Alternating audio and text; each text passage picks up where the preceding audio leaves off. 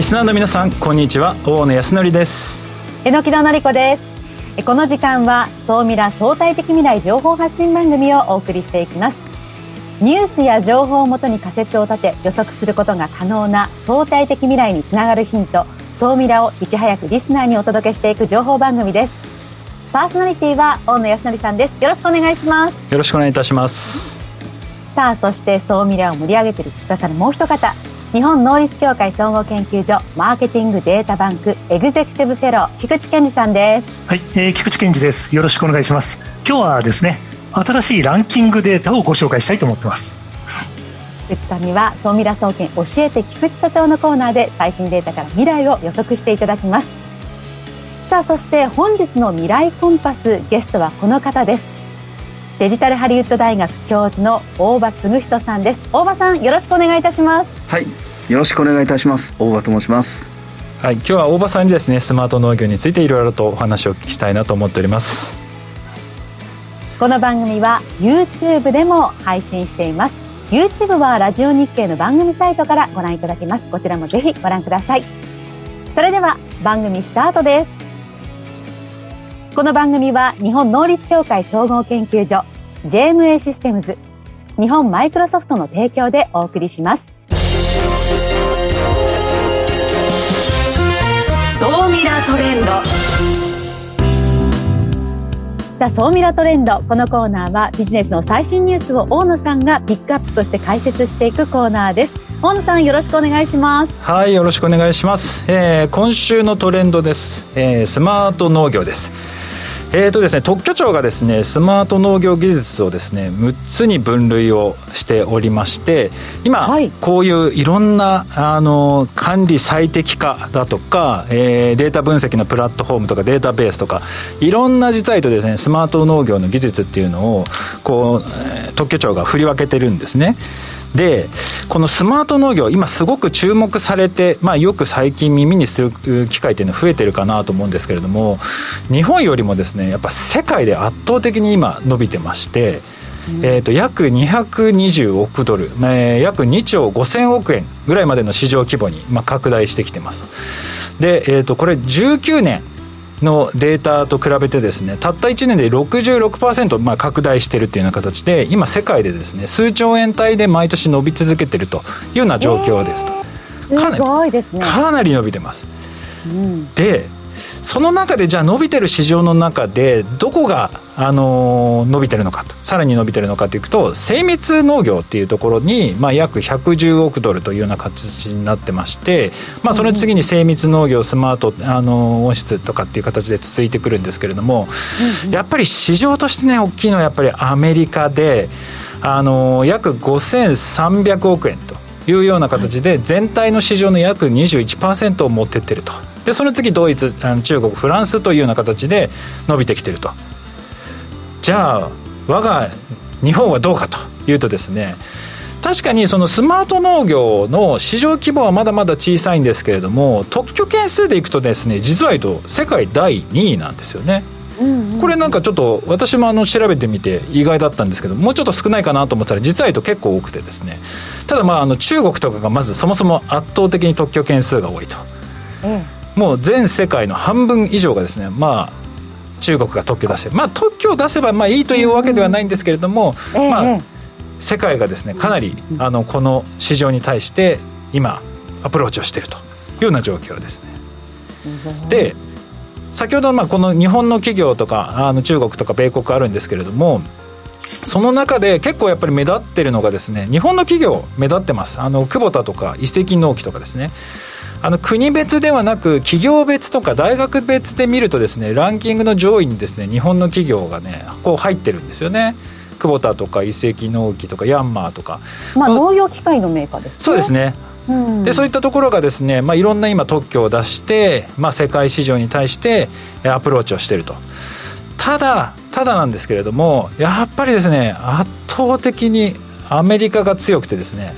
このアスタミューゼっていうのの報告書でいくとそのやっぱり質が高くて技術を持ったスマート農業っていうのはどこかっていうとですねまあやっぱり上位 10, 10位のうち、まあ、ほとんどが、まあ、9位9位か。9社がアメリカと。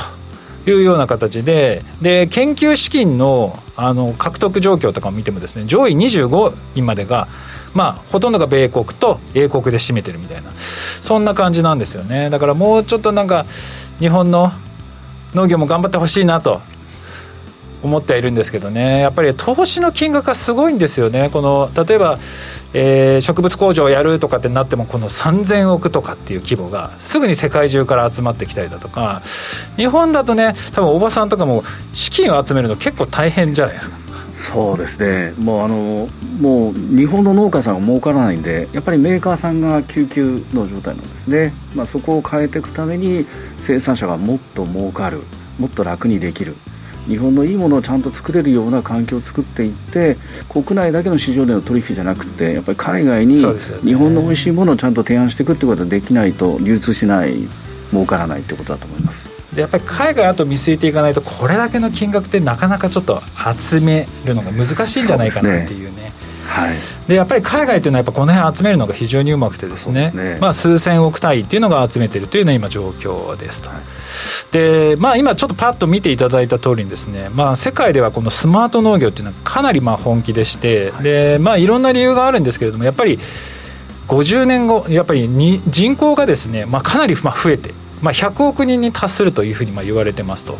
なのでやっぱりスマート農業っていうのはその限られた、えー、労働力土地とか水を水をですね有効的に活用していくためには本当に必要、まあ、人類が本当に存続していくためにもすごく重要なものなので、まあ、今世界中が本気出しているやっていると。いうような状況なので、まあ、日本も負けてられないなと。いう感じ、はい。はい、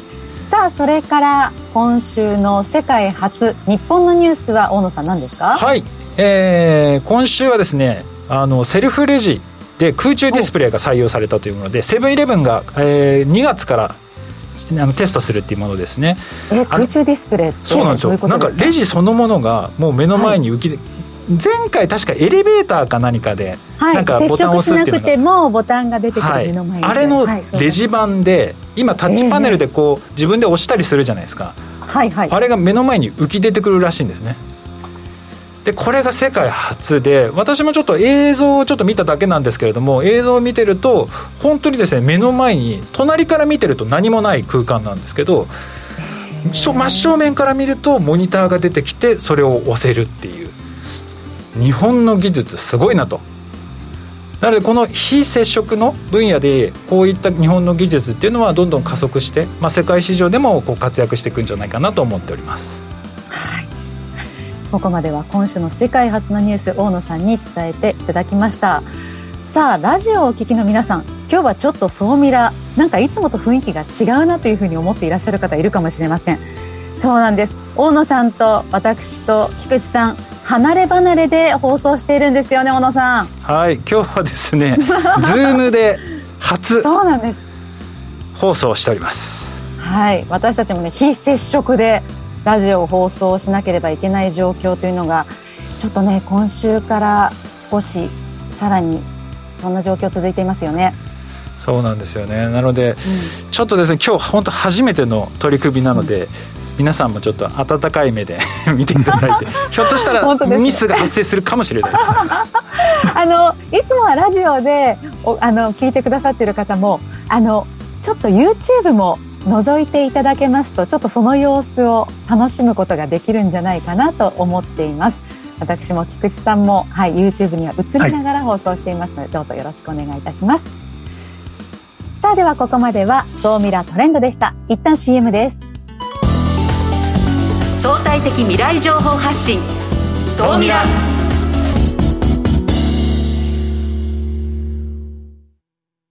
経済価値観テクノロジー激変する世界に生きる全ての人々がより良い未来をつかみ取るためにマイクロソフト Azure はビジネスにご活用いただけるクラウドサービスです。既存システムから乗り換えたいスタートアップでコストを抑えたい方プログラミングフリーで今すぐ使える AI から RPA まで12ヶ月間無料でお試しも可能。まずは「総ミラ」ウェブサイトバナーをクリック。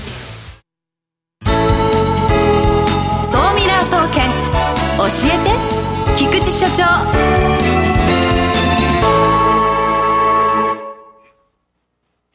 最新データから未来がわかる総ミラ総研教えて菊池所長のコーナーです。菊池さん、よろしくお願いいたします。うん、はい、えーと、こんにちは。よろしくお願いします。はい、今日はですね、新しい企業ランキングの発表が始まりましたと。そんな話題を総ミラの皆様にいち早くお届けしたいと思ってます。はい。はい。で、今回のデータなんですけども、はい。この新しいランキング、第1位、スノーフレーク。ニューヨーク証券取引所に上場している会社が、はい、この初のランキングの第1位に選ばれました。ここはあの、クラウドのデータのですね、プラットフォームのサービスで、まあ、アメリカでは相当有名な会社、日本にも入ってこられてますね。とっても有名な会社です。さあ、このランキングは何か？なんだろう、なんだろう。いや、これだけで分かる人いたら天才ですよね。すごいなと思います。はい。では、答え合わせの時間に行きましょう。はい。ということで、実はあの、このデータはですね、あの、アメリカのスタートアップのシーンでは非常に有名なインク、インクという会社があるんですけども、そのインクさんが始められたトップ250ベストレットカンパニーズ・イン・アメリカ全米有料中堅企業リスト。はい。レッドって導くっていう言葉ですかね。はい。えー、という意味合いで使われていると思うんですけども、そういうですね、ランキングデータが発表になり、いやこうやってお客様の前で話すのって実はこれ初めてなんですよね。はい。中堅ってことは、だから大企業ではないくくりってことなんですよね。そうですね。そのあたりのところもちょっとこの後一緒に見ていきたいなというふうに思います。はい。はい。で、あの、ソーミラーをお聞きの皆さんはですね、インクって言えば、実はあの、インク5000っていうアメリカの急成長企業ランキングですね。もうそれこそアグリテックの会社さんもそうですし、いろんな会社が年間4万パーセント成長するとか、すごい会社さんをたくさん紹介してきたんですけど、そうなんです。インク5000もぜひこの機会に思い出していただいてみてほしいんですよね。ただ、今日はですね、せっかくなので、この全米有料企業というのがどういう感じかというのをですね、はい、えー、皆さんにちょっとお伝えをしておくと、これはですね、あの、榎田さんおっしゃられた通り、そうなんです。あの、中堅なんですけども、うん、はい。いわゆる年商が20億ドル以下。ですから2300億以下ぐらいですかね。イメージでは。大きいですね。いや、大きいですよ。大きいです、大きいです。で、上場会社、未上場会社問わず、この250社はアメリカで今後のことも含めて絶対見た方がいいよという会社をですね、ピックアップして、しかもランキングしているというですね、あの、いろいろですね、その、どういう会社が優れてるかっていうのを、社会への影響力、お客様からの信用度合いとか、あとは、そのトップの方のですね、そのいわゆる経営陣の素晴らしさとか、はい、市場でどういう優位性がある場所を取れてるか、そんなことを総合的に判断をして、初めて発表した。まあ、お初のものはやっぱり見ておく意味がある。というふうに思うので、このランキングデータですね、ベストレッドカンパニーズオブ2021アメリカ。まあ、ぜひですね、ラジオをお聞きの方も、YouTube で見ておられる方もですね、一回皆様の目で見ていただきたいです。ちなみに、最新データの、そうですね、上位の顔ぶれをざっとご紹介すると、1位のスノーフレーク、先ほど申し上げた通りですね。はい。まあ、ソフトウェア会社なんですけども、2位のドキサインもソフトウェア。3位のロビンフットは、若者向けの投資のアプリで有名な、はい、ファイナンスのサービスの会社。ここもですね、世界を変えていく会社と言われています。他にも、クラウドストライク。ストライプは決済。そして6位にスペース X。大野さんもこの番組でご紹介されているスペース X さんが入っていて、これ言うなればですね、日本で言うと本当に有力な企業。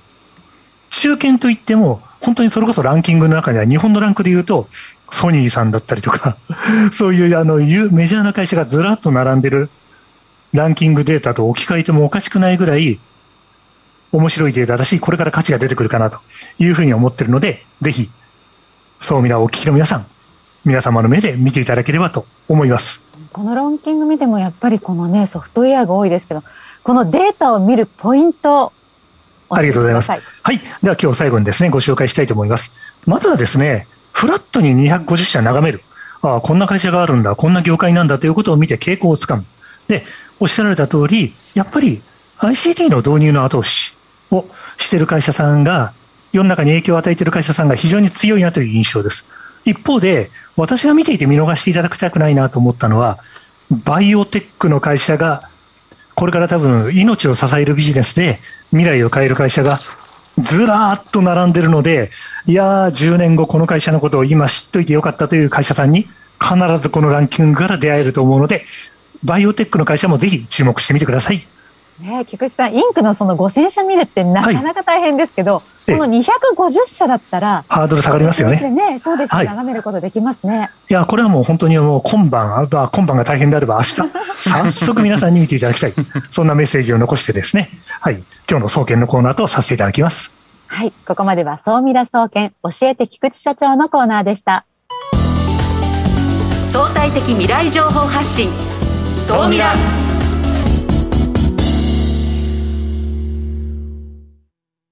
経済価値観テクノロジー激変する世界に生きる全ての人々がより良い未来をつかみ取るためにマイクロソフト Azure はビジネスにご活用いただけるクラウドサービスです。既存システムから乗り換えたいスタートアップでコストを抑えたい方プログラミングフリーで今すぐ使える AI から RPA まで12ヶ月間無料でお試しも可能。まずは「総ミラ」ウェブサイトバナーをクリック。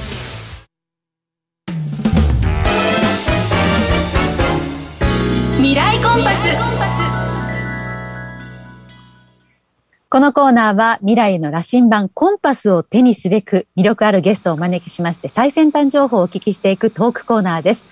本日のゲストはデジタルハリウッド大学教授の大場嗣人さんです。大場さん、よろしくお願いいたします。はい、えー、本日はよろしくお願いいたします。大場と申します。よろしくお願いいたします。大場さんはですね、農業データで日本のスマート農業を牽引されている方で、すごいのがですね、あの高知県でですね2013年からあのスマート農業に取り組んでるんですけど、農業人口って今減ってきてるじゃないですか。はい、なんですけど、面積あたりの農業産出額が10年以上連続で1位をキープすると。でやっぱりその基盤となってる、まあ、システムを構築された大場教授に今日はですねあの農業データスマート農業についてですねいろいろとお話をお聞きしたいなと思っておりますよろしくお願いいたします。もうなんか榎木さんがもうすっかり驚いてらっしゃいますけど。だって本当に今だって日本の農業の課題ってもう本当に山積してるじゃないですか。だからそんな中でこの農業データがどんなふうに使われてそしてどんどん成長していってるのかっていうのはすごく興味があります。今どういうそのデータサービスっていうのをやられてるんですか？軽くちょっとはい、ご説明は？い、あのもともと私も IT 屋でして 農業業界に、まあ、初めは左遷かなと思ったんですけども あの、まあ、農業業界の人たちが困ってると。いやその、まあ、メーカーも儲からない農家さんも儲からない、でやはり何か新しく儲かるために何をすべきかというと情報が、まあ、皆さんその分断されてるっていうところをまずつなぎたいと。まあ、やっぱ販路もそうですし作るためのノウハウもそうですしで、まあ、そのために今データプラットフォーム化とですね、まあ、見える化あとは制御ですとか、まあ、便利なツールみたいなものをたくさん、まあ、10年かかりましたけども出来上がってきてその集大成がこのオープンプラットフォームっていうものを作って高知で採用されたというところまでようやく来ました。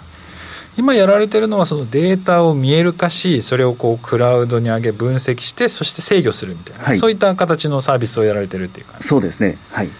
このサービスというか、まあ、農業データを使うと、はい、農業従事者からするとこうど、どんなメリットがあるんですか、はい。まあ、実はですね、農業とこの IT って、すごく遠く、180度真逆に皆さん思われると思うんですけども、はい、実はすごく親和性が高くてですね、えー、例えばその気象のデータですとかですね、地温ですとか、まあ、いろんなもののデータが取れますしハウスの中ですとハウスの環境データですとか植物のそのもののまあ画像データですとかいろんなものあります。そういうものを実はあのプロの農家さんは目で見たりとか肌で感じてそれをなん、うん、あの植物の気持ちを理解していきながら環境を作ってあげる、まあ、環境は実は我々も美味しい酸素を吸うと気持ちよくなりますし環境が寒くなかったり暑くなかったりすると過ごしやすいのと同じように植物も実は光合成という要は気候を開かすんですけどもえこれにはその、えー、ある程度の湿り気があってでそこにこう気候が開いて、えー、我々でいう酸素ですけども植物の CO2 ですね炭酸ガスあの二酸化ガスがあのを吸ってですね、えー、成長するんですけどもそのその成長するための見える化みたいなものをまあ、科学的根拠を持ってやっていくためにはいろんなセンサーといろんなデータといろんなものを組み合わせていくと植物の気持ちが分かるようになってくると。いうふうなことですね。この植物の気持ちが分かるようになってくると成長がよりできるあのすくすく育ってさらに美味しくなって、はい、たくさん取れる、はい、っていう形なんです、はい、あのやはりそのきちんとしたその植物の成長の監視っていうところで光合成のスピードとかですねいろんなのがあるんですけども例えばしあの放射っていう数値、まあ、ただ単にその温度と湿度の関係を計算式を入れると放射値っていうのが出てくるんですけどもその放射値が見えてくるとですねいや今ちょうど気候が開いていて植物が呼吸をし始めるタイミングが分かったりとかいろんなことがあの、えー、見えてくるんですけど、まあ、そういうことをすると品質が上がる収量が上がる。あとはその一番大事な出荷時期をコントロールすることができるようになるということで、まあまあ、あの早くあのそのそういうものを全部コントロールできると値が高いタイミングで売り切ったりとかできるようになってくると。あとはファクトリー化できればですね安定した品質と収量。要は日本でいうとあのパッキングされるサイズとかすごく重要になりますんでそれにちゃんとバイヤーさんが求めてるサイズっていうものをちゃんと安定した量を出荷していけるようなそういう構造仕組みが作りやすくなるということです。なんかお話だけお聞きしてると安定して作れてさらに収量もたくさんできてさらに一番その価値が高い時に売れる、はい、だから一番農家さんにとってはなんか儲かるっていうイメージがこうパッとお話だけ聞くとあの頭の中に思い浮かぶんですけど、はい、実際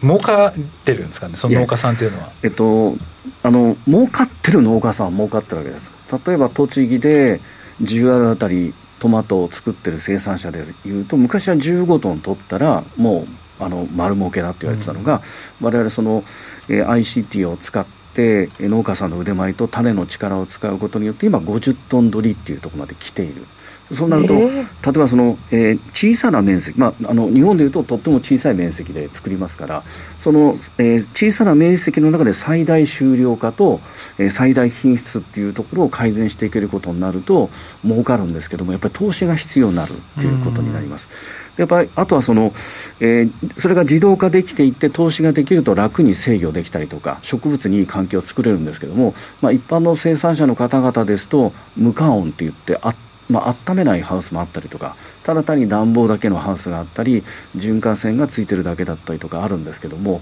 そこをやはりこのスマート農業というか見える化 PDC へと、えー、遠隔の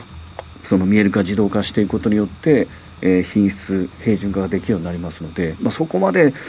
進めていくっていうところにまだまだ国内では弊害があるっていうのがあの現実情です。今先ほどの種の話が出たんですけど、はい、やっぱり日本ってその種の品種改良とかってものすごいそうですね、まあ、あの技術力があるところかなと思ってはいるんですけれども、はい、そこってもう結構もう限界まで来てるんですか？えあのもう種苗メーカーさんがおっしゃるにはもう種の力で作れる時代ではないと。やっぱり農家さんの ICT をうまく使う、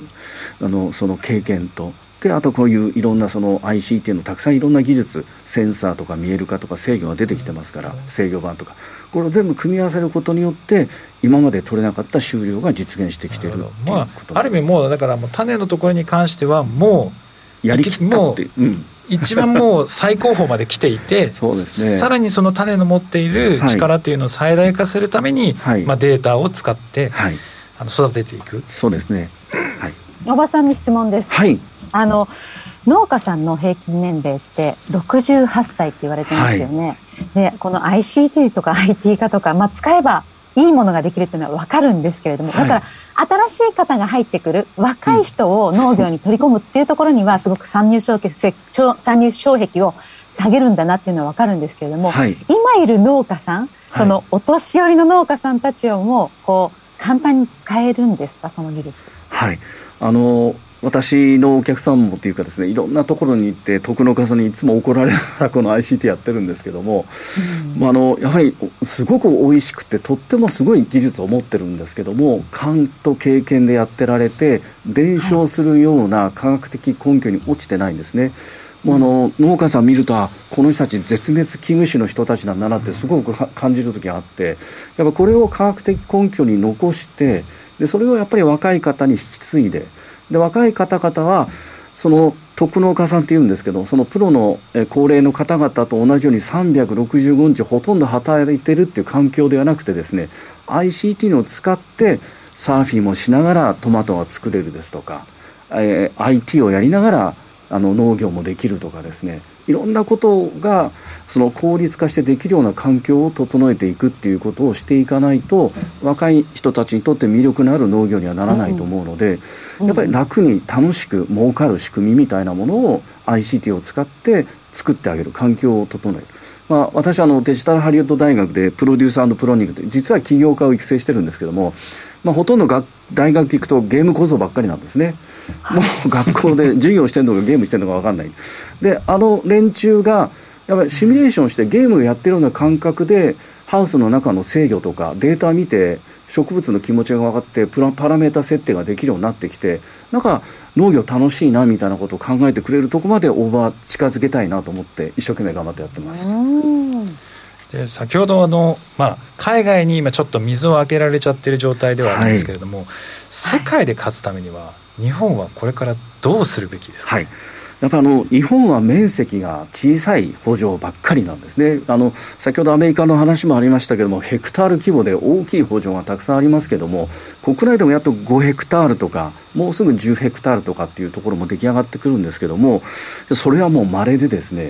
やっぱりその向こうでは大量にある程度安定したものを作って取引をする前提で、えー、その野菜産出、ま、を行ってますけどやっぱ国内はですねやっぱとっても美味しいものを作る技術を持ってるですねやっぱり高糖度のものとか品質がいいものを作れるのはやっぱり世界の農業の人たちにはかなわないぐらい日本の農家さんの腕前は高いです。やっぱそういうものを作れるようなものをデジタル化していくデータ化していってやっぱ日本だけではなくてドバイの人たちですとかですねいろんな方々が日本のメロン、えー、トマトですねいちごを本当に美味しがってあのやはり値段がとんでもない値段がついて取引されてるんですね。やっぱこういうものをもっともっとあの国内から発信していくっていうことをするべきじゃないかなというふうに思ってます。ありがとうございます。あの、私も最近ご当地イノベーションというのを言葉をよく発してるんですけど、やっぱ地域ってものすごいポテンシャルを持っているので、そこが IT とこう本当にうまく結びつけることで、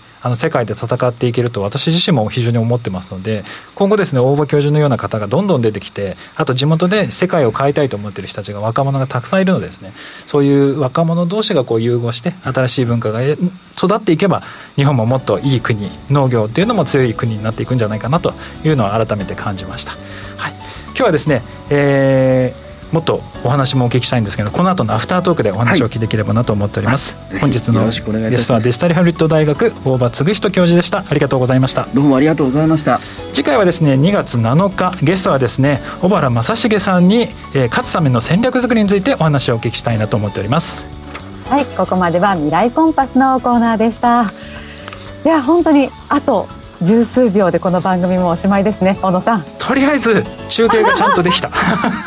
本当ですね、はい、もうちょっと早く会いたいですけれども。はい、はい、菊池さん榎田さんありがとうございました。今日もありがとうございました。この番組は日本能率協会総合研究所 JMA システムズ日本マイクロソフトの提供でお送りしました。